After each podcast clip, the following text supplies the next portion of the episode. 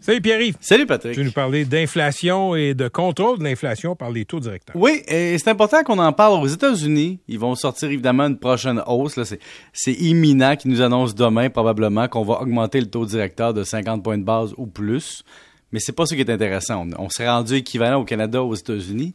Mais ce qui est intéressant, c'est de se poser la question est-ce que le taux, euh, est-ce que le taux d'intérêt qui monte peut vraiment euh, baisser l'inflation? En partie, oui. C'est sûr que si tu augmentes le coût d'endettement, ben c'est sûr qu'éventuellement le consommateur a moins d'argent, puis éventuellement consomme moins, puis éventuellement il a peur. Bon, mais c'est là le point avoir peur.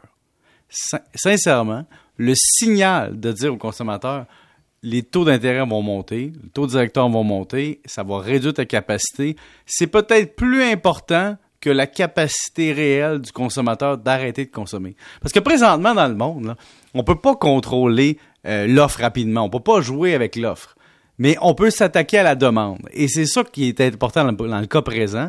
Puis ce qui distingue peut-être une autre époque d'inflation d'aujourd'hui, c'est ça, c'est qu'on a eu une inflation en 2021, Patrick, qui était principalement causée par trois facteurs. Un, il y avait un coût d'énergie, hein, choc pétrolier. Deux, il y avait une demande vigoureuse parce qu'on avait passé notre temps, nous autres, dans nos salons, hein, à rien faire, à plus aller au restaurant, à plus rien faire, puis là, on consommait pour compenser. Et trois, on avait arrêté au ralenti nos productions parce que on était incapable de fournir parce que il y avait des usines qui avaient des contraintes euh, sanitaires. Tout ça ensemble a créé une inflation. Maintenant, ce qu'on dit en économie, c'est que ce qu'on observe, c'est qu'il va y avoir une inflation des prochaines années pour balancer tout ça, incluant la guerre en Ukraine, incluant les problèmes en Chine. Mais on essaie de dire que ça peut pas être comme dans les années 70 parce qu'il y a cet écart de réalité. Dans les années 70, les gens consommaient parce qu'ils s'attendaient à ce que l'inflation continue grandement. Présentement, on veut plus faire la même erreur, donc qu'est-ce qu'on fait? On leur dit que les taux d'intérêt vont augmenter, on leur secoue l'épouvantail. Puis on leur dit, dans le fond, regardez, il y aura une augmentation des taux d'intérêt, donc faites attention. Et Patrick, si on va encore plus loin, si on réfléchit encore plus à ça, qu'est-ce qui fait en sorte que dans, disons, quelques années, il va y avoir moins d'inflation?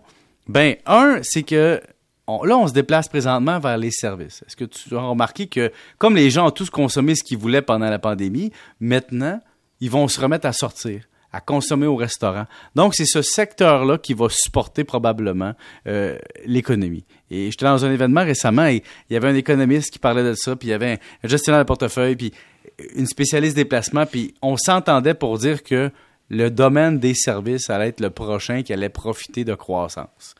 Mais Patrick, tout ce que je veux dire là-dedans, De quelle façon? ben parce que dans le fond, comme Patrick, tu vas retourner au restaurant, tu vas recommencer à voyager, tu vas recommencer à aller au cinéma, tu vas, recommencer à être dans les services et donc tu vas délaisser la possession de biens matériels parce que pendant la pandémie, tu as rempli ta maison.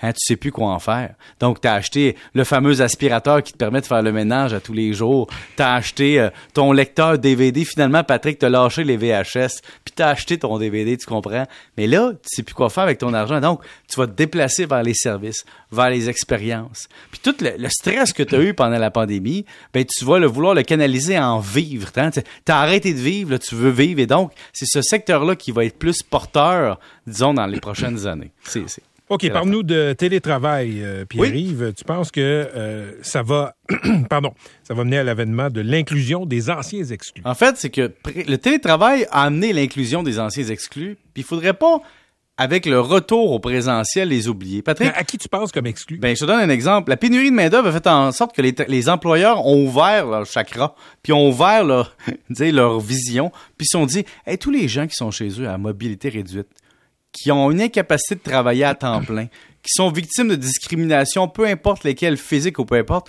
qui ont un problème de travailler avec le monde, ou qui ont un problème d'environnement, ou qui sont loin, on va les chercher. Donc, pendant la pandémie, là, les directeurs de ressources humaines on sont allés voir leur boss puis ont dit Hey, il y a une main-d'œuvre au Québec qui est sous-utilisée. Tu sais, on essaye d'amener, Patrick, quelqu'un au travail qui, par exemple, qui est à mobilité réduite. Puis là, on adapte l'environnement de travail. Puis là, personne ne veut l'engager parce que c'est compliqué, ça coûte cher. Mais il est chez eux avec son ordinateur. Puis là, tu réalises Hey, cette personne-là, chez elle, là, est capable de travailler. Puis elle a déjà tout l'équipement.